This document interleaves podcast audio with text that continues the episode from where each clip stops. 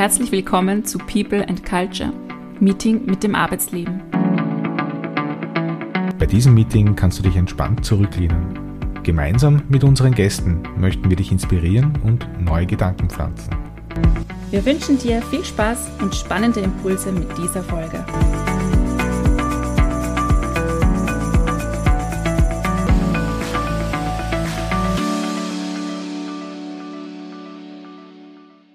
Herzlich willkommen. Wir begrüßen heute Steffi bei uns in der Runde. Liebe Steffi, schön, dass du dir Zeit für uns nimmst. Ich freue mich hier zu sein, danke. Hallo Steffi. Hallo. Steffi, du hast ein Zitat oder ein Motto mitgebracht. Stell uns doch das gerne mal vor. Für mich das Zitat, was mich durch meine Karriere begleitet hat, ist auf jeden Fall Be the CEO of your career. Und es bedeutet für mich, dass ähm, jeder es selbst in der Hand hat, was er aus seiner eigenen Karriere macht. Das heißt, für sich selbst Verantwortung nehmen und für sich einzustehen und den Weg einzuschlagen, der sich für einen selber richtig gut anfühlt. Magst du uns mal kurz reinholen, so in deine berufliche Laufbahn? Gab es einen Punkt bei dir selbst, wo das Zitat für dich schlagend geworden ist und an Bedeutung gewonnen hat? Definitiv. Ich habe ähm, 2013 mit einem dualen Studium in einem IT-Unternehmen angefangen und war eben drei Jahre Studium und gleichzeitig Ausbildung im IT-Bereich. Ich wurde damals eingestellt für die Schnittstelle zwischen all den BWLern und den Technikern. Also ich war sowas wie eine Übersetzerin. Ich habe mich nie mit der Technik wirklich identifizieren können. Das war für mich bis heute mir nicht ganz klar, was ich da überhaupt alles gelernt habe. Und das habe ich halt ziemlich schnell nach der Ausbildung auch gespürt. Also ich hatte zwar viele Möglichkeiten bekommen nach dem Studium und konnte mich da weiterentwickeln. Ich war dann auch tatsächlich ähm, SAP-Beraterin in diesem Bereich und hatte da meinen ersten Kundenkontakt, konnte mich da gut einbringen, habe sehr viel gelernt, hatte tolle Mentoren. Und früher oder später kam aber tatsächlich der Zeitpunkt, an dem ich selbst gemerkt habe, hm, das, was ich gerade mache, das gibt alles für mich keinen Sinn. Also ich konnte mich mit dieser ganzen technischen Aspekten nicht identifizieren und habe auch keine Perspektive mehr gesehen. Ähm, ich war dann auch mehr oder weniger sehr unzufrieden und wenn ich ganz ehrlich zu mir selber bin, war ich kurz vor der Kündigung. Ähm, es war so ungefähr eineinhalb Jahre bis zwei Jahre nach dem Studium. Habe dann auch versucht, schon nach anderen Möglichkeiten zu suchen, damals im Ernährungs- und Fitnessbereich, was mich damals sehr begeistert hat. Aber ich habe zuerst das Gespräch mit meiner eigenen Führungskraft gesucht und war einfach mal ganz ehrlich und habe ihr gesagt, so wie es gerade läuft, es passt für mich gar nicht und ich überlege zu gehen. Und sie war total erschüttert, weil sie das einfach nicht gedacht hätte, dass ähm, ich schon so früh gehe und sie wusste ja auch nicht, was sie falsch gemacht hat. Und ich habe gesagt, das hat nichts mit dir zu tun. Ich glaube einfach, ich gehöre hier nicht hin.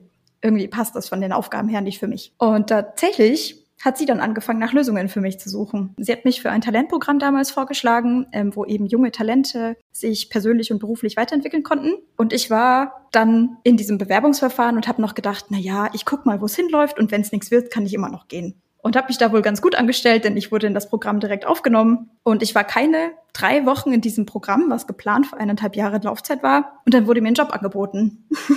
Es hat keine drei Wochen gedauert und ich wurde vorgeschlagen als fachliche Assistenz der Geschäftsführung. Und ich dachte noch, keine Ahnung, was von dieser Rolle erwartet wird und was wird das alles. Aber naja, ich gehe mal rein, ich äh, schaue mir das Ganze mal an und übernehme da mal die Verantwortung. Und ja, das Gespräch mit, der, mit dem damaligen äh, Chef lief dann gut und mir nichts, dir nichts hatte ich innerhalb von, ich glaube, vier Wochen einen neuen Job. Und das hat mich total erfüllt. Also da habe ich direkt gemerkt, ich gehe sehr schnell auf. Ich habe jede Chance, die mich dann irgendwie auf dem Weg begleitet, direkt ergriffen und hatte mehr und mehr die Möglichkeit, dort Verantwortung zu übernehmen, habe eigene Projekte geleitet und das hatte ich dann tatsächlich drei Jahre lang, Jahre lang gemacht.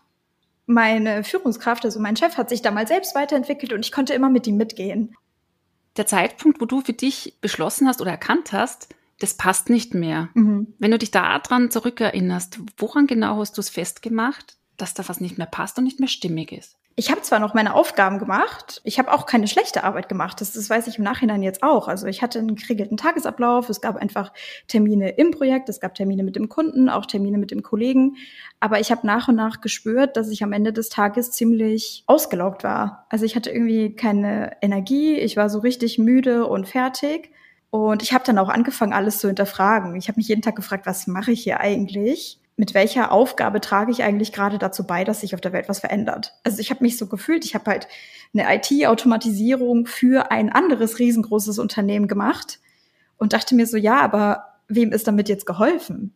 Und es war nicht mal so, es gäbe es nicht Kunden, die mich angerufen haben und gesagt haben, Frau Tendis, ich bin so glücklich, dass Sie mir geholfen haben. Das hat meine Arbeit um, keine Ahnung, 50 Prozent verbessert. Und selbst diese Erfolgserlebnisse haben mir nicht ausgereicht, um zu sagen, ich habe da richtig Spaß dran, weil das noch nicht aufgewiegt hat von dem, von dem anderen Gefühl, was ich irgendwie hatte, diese Leere, dieses, was, was soll das hier alles? Also warum mache ich das? Ja, und so hat sich das nach und nach, es hat sich nicht verbessert. Also ich habe glaubt, hey, vielleicht gibt's wieder bessere Zeiten, vielleicht kommt ein neues Projekt oder es kommt eine neue Aufgabe dazu.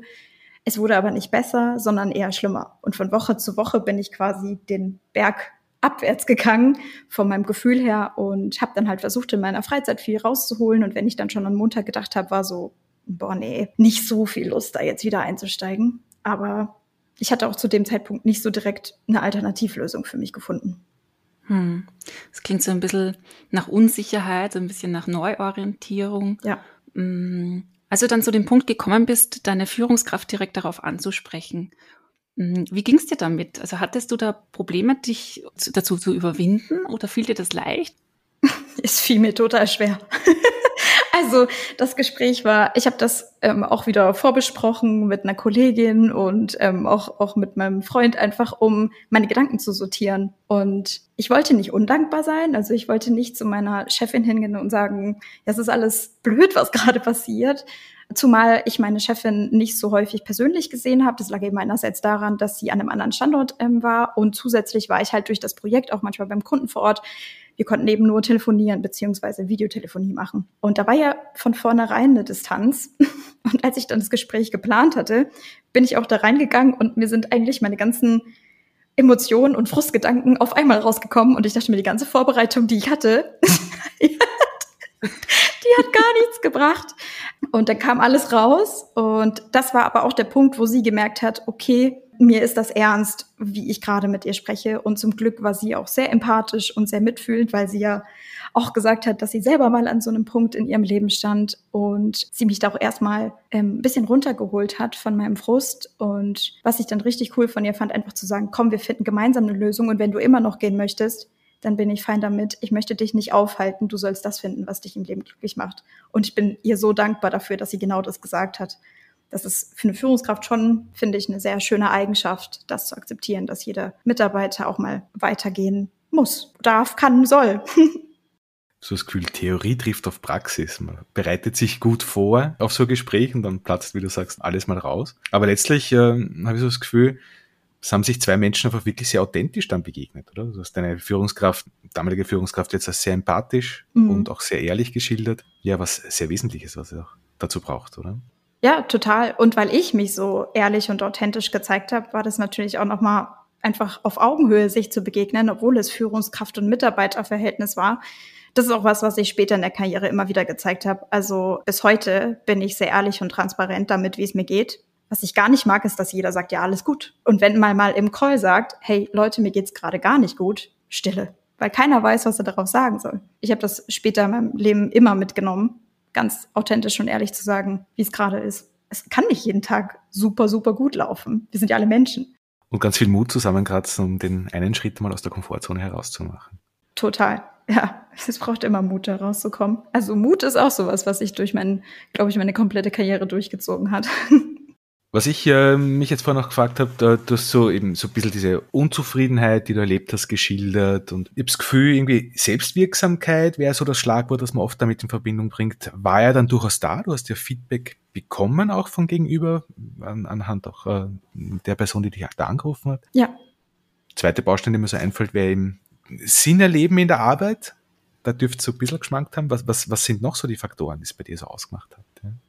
Mm, ich glaube, die Selbstwirksamkeit kam schon irgendwie, aber ich hatte nicht das Gefühl, dass es, dass es meine Aufgabe ist. Also ich hatte das Gefühl, ich mache zwar hier einen guten Job, aber nur weil ich gut bin, heißt das nicht, dass das das ist. Also es geht vielleicht ein bisschen in Richtung Berufung oder was ist das, was ich im Leben wirklich erreichen will? Was will ich weitergeben? Der Punkt kam auf jeden Fall für mich auf vielleicht auch das Thema so Flexibilität und ähm, Entwicklungsvielfalt. Also ich hatte irgendwann das Gefühl, ich habe so einen Weg eingeschlagen, ich bin jetzt Berater und was ist der nächste Schritt? Ich kann dann vom Juniorberater zum normalen Berater werden, dann werde ich vielleicht Principal oder wie auch immer und wo geht das hin? Aber ich habe mich damit nicht mehr identifizieren können, also in meiner eigenen Entwicklungsperspektive. Das war cool für so eineinhalb Jahre, auch mit der Möglichkeit beim Kunden vor Ort zu sein und ich war da viel unterwegs in Deutschland. Mm, was irgendwie auch so ein Anerkennungs- und Prestigethema ist. Hey, ich fliege mal eben kurz zum Kunden. Aber es war halt eigentlich nicht die Art und Weise, wie ich arbeiten möchte und auch nicht das, wie ich mich weiterentwickeln wollte. Und deine berufliche Reise ist ja dann äh, weitergegangen. Es haben sich ja dann noch viele schöne ähm, Türen geöffnet für dich.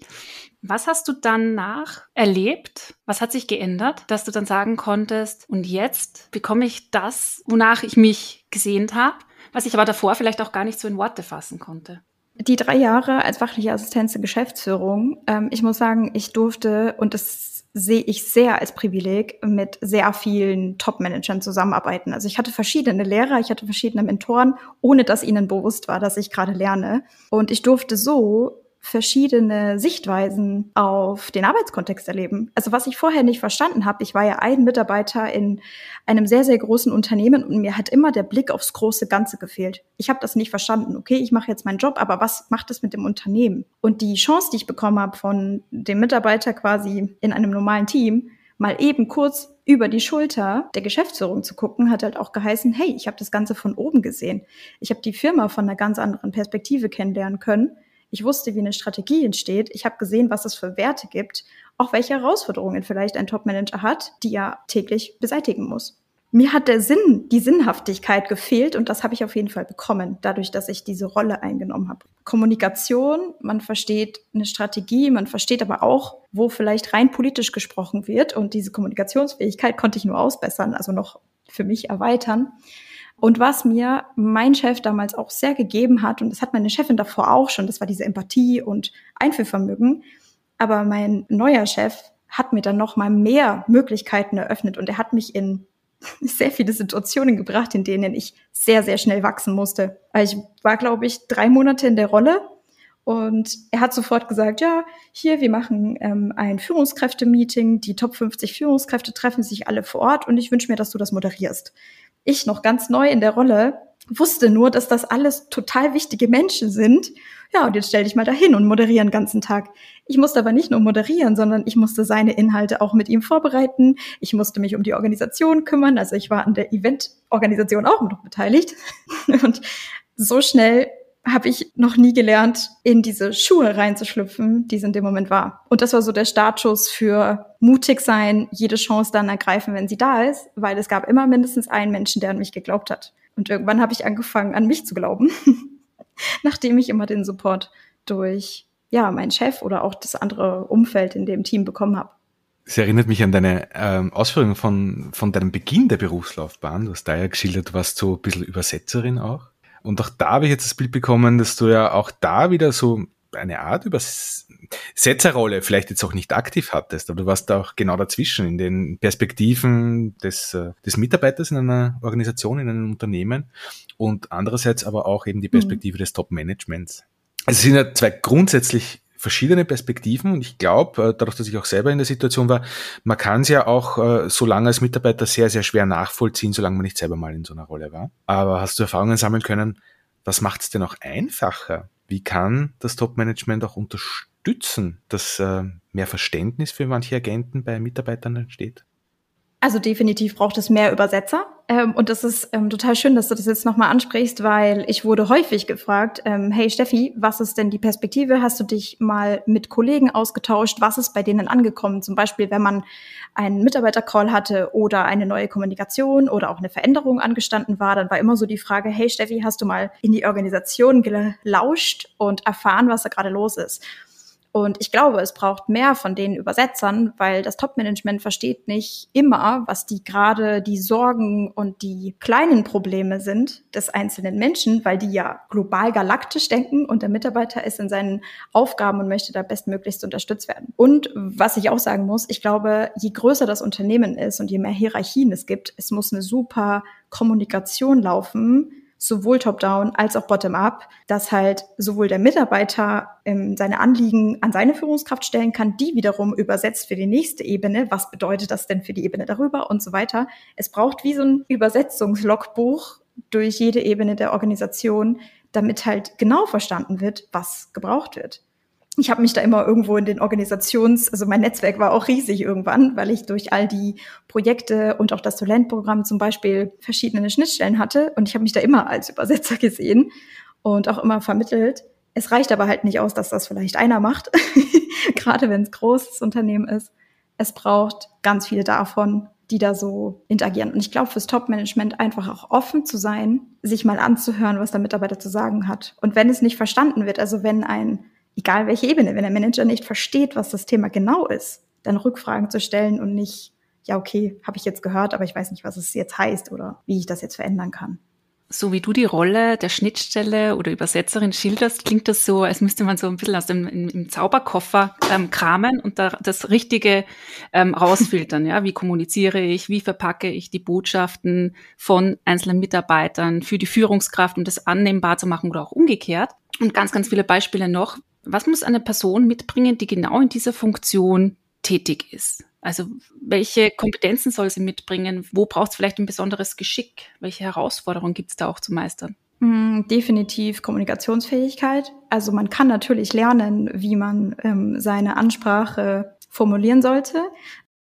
Was ganz lustig ist, ich hatte ein paar ähm, Kolleginnen, die in ähnlichen Lagen waren und wir haben uns immer gegenseitig dabei geholfen, bestimmte E-Mails oder wenn es um solche Ansprachen geht, dann haben wir uns auch gegenseitig supportet um so einen Spiegel zu machen. Hey, welche, Stelle, welche Frage würde dann der Mitarbeiter stellen, wenn ich die und diese Kommunikation so und so formuliere? Also Kommunikation ist das eine und zuhören. Zuhören und auch verstehen, auf welchen Ebenen gesprochen wird. Also da sind wir auch ähm, bei dem 4-On-Modell vielleicht.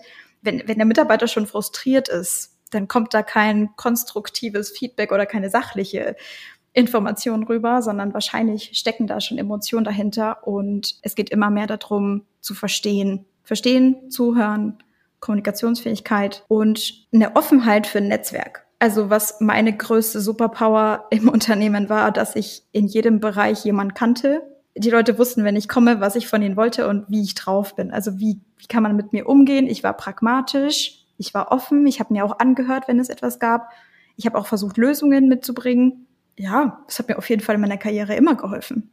Das hast du ja vorher angesprochen, dass die Zusammenarbeit im Unternehmen ja ganz viel Kommunikation erfordert, sowohl bottom-up als auch top-down. Jetzt kann man es bei Führungskräften ja bis zu einem gewissen Grad, so es auch Führungskräfteentwicklungsprogramme und einfach Schulungsmaßnahmen gibt, ein bisschen voraussetzen, dass sie mit dem Thema ja auch in äh, Kontakt gekommen sind. Bei Mitarbeiterinnen und Mitarbeitern ist es ja oft nicht so sehr, dass sie die Möglichkeit haben, hier persönlichkeitsentwickelnde Schulungen zu haben oder so. Wie viel kann man da Kommunikationsfähigkeiten voraussetzen aus deiner Erfahrung, aus deiner Bubble, in der du aufgewachsen bist? Oder wie kann man es auch fördern? Also ich glaube grundsätzlich voraussetzen, das kommt auch ein bisschen auf die Branche an oder in welchem Bereich man, man sich befindet. Ähm, es hat immer was damit zu tun, wie viel Fokus darauf liegt. Und auch dann zum Beispiel arbeite ich mehr mit dem Kunden, dann würde ich auch Kommunikationsfähigkeit oder geschickte Handlungskompetenz etwas mehr voraussetzen als vielleicht bei einem ähm, rein technisch arbeitenden Mitarbeiter. Und ich glaube, dass ich das nicht standardmäßig voraussetzen kann ich habe gelernt, dass eine Kommunikation so einfach wie möglich formuliert werden sollte, damit ich eben sicherstelle, dass jeder es versteht. Und was ich mir mehr wünschen würde, ist auch, dass es vielleicht Angebote gibt. Ich weiß aber auch, dass nicht jeder Mitarbeiter, selbst wenn es Angebote kostenlos gibt, die in Anspruch nimmt, weil vielleicht der Bedarf gar nicht gesehen wird. Ich muss sagen, wenn ich Führungskraft werde, ich würde das mit meinem Team machen. Ich würde Kommunikationsworkshops gemeinsam machen weil ich das wichtig finde, dass man ein gemeinsames Kommunikationsverständnis hat. Es soll keiner auf der Strecke bleiben. Jeder soll wissen, worüber wir gerade sprechen und wir auch eine gemeinsame Wertedefinition haben, sodass eben in der Zusammenarbeit keine Konflikte hochkommen, nur weil wir uns mal kurz auf der Kommunikationsebene verloren haben. Und vielleicht auch für gewisse Jobs, wie vor allem mit Kunden, würde ich es voraussetzen. Also immer, wenn man dann auch eine Außenpräsentation hat. Nichtsdestotrotz, jeder Mitarbeiter, der angestellt ist, hat eine Außenwirkung, weil er erzählt ja im Freundeskreis oder in der Familie auch, was er tut und wie er zu seiner Firma steht. Vorausgesetzt, du arbeitest jetzt wirklich mit einem Team, wo unterschiedliche, ähm, soll ich sagen, Erfahrungswerte vorliegen, unterschiedliche Zugänge zur Kommunikation. Meinungen gibt's wie Sand am Meer. Ja, wie, wie würdest du oder hast du eine Idee, wie kann man dabei vorgehen, die Meinungen einzuholen ja, auch zu akzeptieren und dann trotzdem irgendwo den, denselben Nenner zu finden. Hast du da eine, eine Methode für dich entdeckt, die da, die da Wirkung erzielen könnte im Team? Also meine erste Regel ist immer akzeptieren, was ist. Deswegen, ich würde, wenn ich einen Workshop gestalten würde, ich würde jede Meinung zulassen. Das braucht natürlich auch ein bisschen Vertrauen. Das würde schon mal voraussetzen, dass die Mitarbeiter offen genug dafür sind. Es kommt jetzt auch ein bisschen so auf die Bedingungen an. Aber dann auch jede Meinung da sein zu lassen. Jeder darf zu Wort kommen und jeder darf einfach mal sagen, wie er sich gerade fühlt, was er sich wünschen würde und wie es weitergehen kann. Und das wird dann einfach akzeptiert, ohne es zu bewerten. Wertfrei ist immer die erste Lektion an der ganzen Sache. Und um dann auf einen gemeinsamen Nenner zu kommen, braucht es auch den Fokus auf Lösungen. Ich habe gespürt in Workshops, wenn man die gemeinsam vor Ort gemacht hat, dann wird es oft genutzt, nur um Frust abzuladen. Also man kommt dahin oder man hat sich lange nicht gesehen und dann wird es häufig auch von Mitarbeitern genutzt, einfach nur mal alles, was negativ ist, rauszulassen. Einige sind dann auch gar nicht daran interessiert, eine Lösung dafür zu finden, weil sie einfach nur, ja, ich, ich lasse das jetzt einfach mal alles raus und dann gehe ich auch wieder. Mehr möchte ich gar nicht. Ich will, dass sie das selber lösen. Aber jetzt sind wir wieder bei der Eigenverantwortung und bei dem CEO of Your Career. Jeder Mitarbeiter sollte das Interesse mitbringen, eine Lösung gemeinsam zu kreieren. Und das würde ich versuchen im Workshop auch so zu definieren. Hey, wenn ihr mitmacht und eure Meinung kundtut, dann versuchen wir auch gemeinsame Lösungen für all das, was gerade schlecht läuft, zu finden und das, wo wir gerade hinwollen. So schafft man halt auch gleich das Commitment vom Team. Im nächsten Schritt würde ich dann versuchen, sich auf Werteverständnis und Zielorientierung zu einigen. Dafür muss aber vorausgesetzt sein, dass die vorherigen Schritte schon gefruchtet haben. Weil wenn man nicht in eine konstruktive Unterhaltung kommt, dann muss man andere Stellschrauben, glaube ich, erst drehen.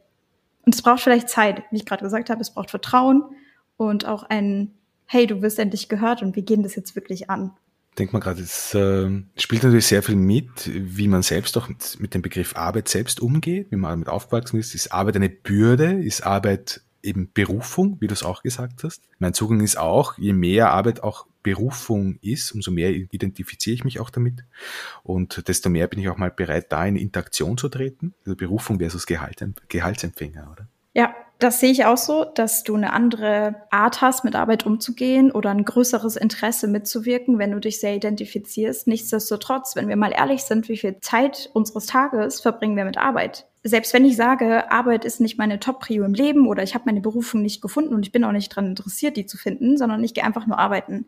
Wie schrecklich ist es, dass ich dann trotzdem acht Stunden mit schlechter Laune da sitze und ich mache halt mein Ding wie genial ist es doch, wenn ich sage, ja, okay, ich habe es irgendwie selbst in der Hand und auch wenn es nicht meine Prio ist, ich mache das Beste draus. Und dadurch zieht man ja auch alle anderen runter. Jeder ist für sich selbst verantwortlich, wieder auf die Eigenverantwortung zurückzukommen. Und das bedeutet auch, ich bin dafür verantwortlich, wie es mir geht. Jetzt ist es so, dass ja die Familie, ähm, die Entwicklung oder das familiäre Umfeld die Entwicklung ja auch prägt und stark beeinflusst. Vielleicht auch so ein Stückchen, in welche Richtung möchte ich mich dann selber auch beruflich entwickeln. Was hast du da persönlich für Erfahrungen gemacht? Inwiefern hat dich dein familiäres Umfeld geprägt oder beeinflusst? Gutes Thema. ich wurde von klein auf dahin erzogen, dass man arbeiten muss für sein Geld. Also es ist wichtig und richtig, eine gute Ausbildung zu haben. Also meine Eltern hatten beide damals nicht die Möglichkeiten, während ihrer Kindheit eine gute Schulausbildung zu bekommen, was auch damals nicht wichtig so für die Familie war. Und deswegen haben meine Eltern sehr viel Wert darauf gelegt, dass meine Schwester und ich sehr viele Möglichkeiten bekommen. Und das eben dadurch, dass wir zeigen, was wir können und sehr gut arbeiten, wissen, was es bedeutet, sein eigenes Geld zu verdienen. Also ich, ich bin damals schon mit 16, habe ich angefangen zu kellnern, weil ich mir damals einen Urlaub gönnen wollte meine Eltern gesagt haben, ja, wenn du das machen möchtest, dann äh, schau mal, wie du dein Geld verdienst. Hat mir damals auch Spaß gemacht. Ich habe dann auch nicht aufgehört. Ich habe das vier Jahre danach immer noch weitergemacht. Das war nicht nur für den Urlaub. Und mit dieser Prägung auch, wie wichtig der Job ist, bin ich natürlich auch in den Arbeitskontext eingestiegen. Ich habe schon auch mich im Studium, ich meine, sonst hätte ich mich auch wahrscheinlich nicht für ein duales Studium entschieden, in dem ja immer eine Doppelbelastung da ist. Und ich habe ja später den Master auch in Doppelbelastung gemacht, also auch während des ähm, während der Arbeitsbelastung. Ich muss was tun, es ist wichtig, einen guten Job zu haben. Und wenn ich einen guten Job habe, dann kann ich mir später im Leben alles ermöglichen. Also ein Haus und Familie gründen und so weiter und so fort. Aber ich konnte mich einfach, das kam auch so ungefähr mit der Unzufriedenheit im Job, wo ich so festgestellt habe, aber wofür mache ich es wirklich? Also möchte ich überhaupt ein Haus haben? Möchte ich überhaupt ein klassisches Leben führen, wie man so gewohnt ist? Oder möchte ich vielleicht ganz andere Dinge erleben? Und es war für mich ich weiß auch nicht, ob der heute schon abgeschlossen ist. Es war ein sehr langer Prozess, mich von der Identität aus dem Elternhaus herauszuschälen. Also das war schon auch Teil meiner kompletten Karriere, das anzuerkennen, hey, ich entscheide selber. Und die Prägung, die ist halt da, aber ich hole mir das Beste daraus. Und ich bin super dankbar, was mir meine Eltern gelehrt haben, weil sonst wäre ich heute nicht hier, wo ich bin. Und dennoch darf ich neu entscheiden. Möchte ich es genauso machen? Möchte ich es verändern? Und ja, da einfach in die Eigenverantwortung kommen. Und wie du vorhin gesagt hast, das familiäre Umfeld und die Prägung ist meistens so stark, dass wir gar nicht wissen, was gibt es denn noch? Welche Möglichkeiten habe ich noch, mein Geld zu verdienen? Oder was kann Arbeit im Leben bedeuten? Die wenigsten unserer Eltern haben wahrscheinlich wirklich ihre Berufung gelebt, weil es damals nicht der Fokus war. Es ging ja um Sicherheit und so weiter, es aufzubauen. Aber heute gibt es unzählige Möglichkeiten, wirklich das zu finden, was einem Spaß macht. Man muss nur offen dafür sein, auch mutig aus der Komfortzone herauszutreten und was Neues auszuprobieren. Wenn ich das richtig verstanden habe, dann äh, war das ja auch so ein Stückchen ein Ausbruch aus alten Mustern. Da interessiert mich jetzt ganz stark, wie, wie oder hat sich tatsächlich die Beziehung zu, zum familiären Umfeld ein Stückchen auch geändert oder verändert? Ja, hat sie. Ähm, es gab Phasen, in denen ich sehr rebellisch war und ähm, meine Eltern das auch getroffen hat, dass ich quasi es verurteilt habe, oder gesagt habe, hey, es gefällt mir nicht mehr so, wie ich es gelernt habe. Gerade so das Thema sicherer Job, das war sowas, was ich im Elternhaus immer geprägt habe. Und ich irgendwann angefangen habe, nee, ich werfe das über Bord und ich Ideen hatte von, hey, ich mache mich selbstständig oder Reisen oder was auch immer. Es gab ganz viele Ausbrüche, Ausbruchsmöglichkeiten, die für mich in Frage kamen. Und das Verhältnis zu meinen Eltern hat sich erstmal verschlechtert, weil einfach Unverständnis beider Seiten da war. Also ich wollte verstanden werden von, hey, ich habe jetzt neue Erkenntnisse und ich will das umsetzen. Und meine Eltern waren sehr verletzt oder auch überfordert damit, wie sie damit jetzt umgehen sollten. Es hat einige Zeit gedauert und viele Gespräche. Also ich glaube, wir haben nie so klar und offen miteinander vorher gesprochen und einfach gelernt, zuzuhören, auch anzunehmen, wie der andere gerade sich entwickelt oder was gesagt wird oder wie man sich fühlt. Und heute ist es besser denn je. Also ich bin froh, dass ich den Weg trotzdem gegangen bin, auch wenn es sehr schwierig zwischenzeitlich war. Und wie gesagt, es war für mich auch sehr schmerzhaft, mich da zu lösen. Das ist ja ein Teil der Identität, die man irgendwie aufgibt. Aber das heißt ja nicht, dass alles schlecht war, sondern man einfach nur einen neuen Weg einschlägt und sich dann ähm, mehr entfalten kann, wenn man neue Wege einschlägt. Kann man sagen, dass je öfter du den, den Mut gefasst hast, dich neu auszuprobieren, etwas Neues zu probieren, umso eher hast du dann einfach auch kennengelernt, was so deine eigenen Ideale sind, was so deine eigenen Werte sind und auch zu erkennen, okay, das, wie ich es jetzt erlebt habe von meinem Umfeld, äh, ist zwar alles gut und schön, aber es ist, bin halt nicht so ganz ich. Weil ich denke, es braucht dann natürlich immer irgendeinen Punkt im Leben, dass man auch zu seinen mhm. eigenen Werten und ja. Idealen findet. Ja. Also definitiv, je mehr ich ausprobiert habe und ich würde auch jedem Zuhörer da draußen, wenn es Chancen gibt, nimm die an. Also jede Chance, die einen irgendwie weiterbringt, nimm die an, außer es sträubt sich alles in dir, aber wenn es so nur so eine, so eine kleine Idee gibt von, ach, es könnte ja doch ganz gut werden, dann nimm die an. Und das war so meine Lösung oder mein Weg, den ich gegangen bin. Jede Möglichkeit, die sich aufgetan hat und wo mein Inneres so gesagt hat, oh, wäre schon ganz spannend, sich da mal reinzufuchsen.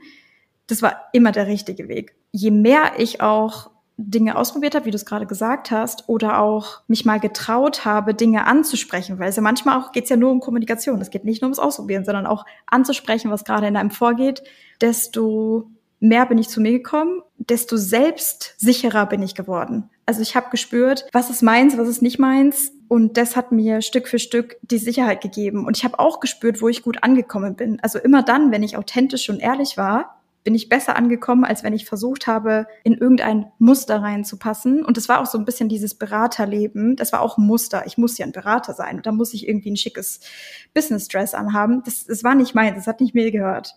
Aber später wusste ich auch, hey, es ist kein Problem, im Hoodie in die Arbeit zu gehen, weil ich strahle irgendwas aus. Ich habe eine Präsenz von mir aus. Es hat nichts mit meiner Kleidung zu tun. Aber am Anfang war das so, ja, okay, das gehört ja dazu, dann muss man das so machen. Und so immer mehr. Und das ist halt ein Prozess, ne, bis man dahin kommt, wirklich zu erkennen, was gerade los ist. Also ich bin, ich glaube, die ganzen neun Jahre komplett, komplette Entwicklung gegangen. Also ich bin richtig stolz darauf, das geschafft zu haben. Und auch zu wissen jetzt, was mir wichtig ist und im Leben das zu bekommen, was ich mir wünsche.